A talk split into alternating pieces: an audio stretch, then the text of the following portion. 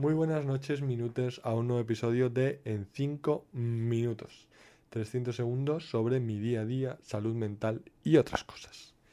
Em, quizá alguno se diera cuenta de que ayer, en algún momento del episodio, alrededor de los 2 minutos 10 eh, segundos, parecía que mi voz se escuchaba dos veces, eh, solapada. No es que tenga un hermano gemelo o un doble em, que colabore conmigo en el podcast o nos turnemos o me ayude.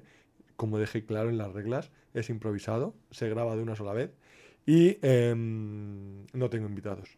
Pues no, lo que pasó es que hice un movimiento eh, con las manos y eh, pausé la grabación. Entonces se quedó en 2 minutos 10, así que grabé 2 eh, minutos, 3 minutos otro trozo y lo junté. Con tan mala suerte que al, al, unirlos en una de estas web absurdas que probablemente haya grabado mi voz para estafarme, em, quedó solapado unos segundos. Y eso explica lo del episodio de ayer. Hoy estoy extremadamente cansado. O sea, yo creo que he tenido un fuerte momento de eh, socializar en contra de mi voluntad por la mañana. Porque, eh, como eh, recordaremos de episodios anteriores, tuve una gotera que me salió un moho y, y estaba ahí el moho esperando a que los del perito evaluasen. Bueno, pues vino el casero y vino el del perito y el del perito se conectó a una videollamada con otra persona en la que iba describiendo lo que encontraba. Bueno, pues para una pared en el pasillo y una pared en la habitación y un trozo de suelo que se había bombado, media hora describiéndolo. ¿Y cuánto mide el pasillo? ¿Y cuál es la altura? ¿De qué color es la pintura? ¿De qué tipo es la pintura? O sea, increíble, ni que esto fuera la, la reconstrucción de la puesta de, de Istar en Babilonia o, o de el Partenón, ¿sabes? O sea, es como, macho, que no estamos intentando estafar a nadie, que es una casa en la que ha habido una gotera, la que han salido mo, y, simplemente hay que volver a pintar y el suelo, por como desgraciadamente es de madera, pues se ha bombado con la humedad. Punto pelota. Em, y bueno, luego acto seguido pues he aprovechado para quitar el moho de las paredes porque creo que puede que está eh, eh, eh, muy vinculado, correlacionado con eh, el hecho de que en las últimas semanas ha estado bastante flojo de los pulmones. No obstante, eso no me ha impedido ir al gimnasio otra vez por fin esta mañana después de casi seis días sin ir por culpa de esta debilidad pulmonar.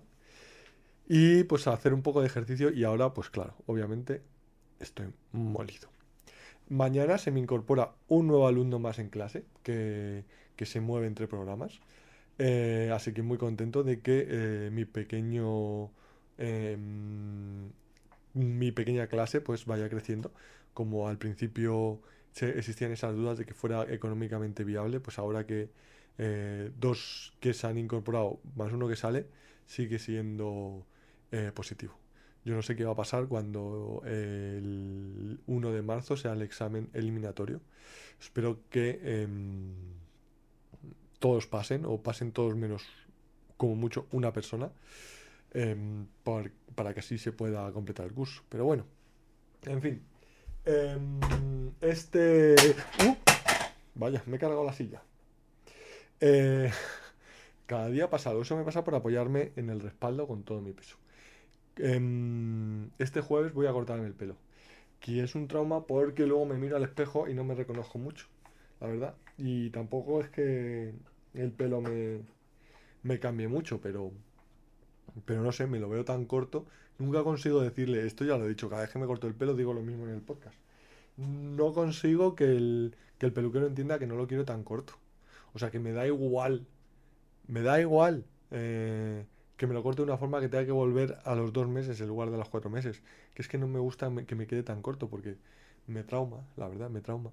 La verdad es que tengo que dar gracias a que mm, no he sido calvo prematuro. No sé si seré calvo en el futuro porque no, eh, puedo verlo en el futuro, pero realmente no soy para nada calvo, ni siquiera incipiente. Así que eso está muy bien porque uno de los amigos de mi infancia se quedó calvo a los 20, 21 años y su hermano pequeño se quedó, estaba ya calvo a los 19.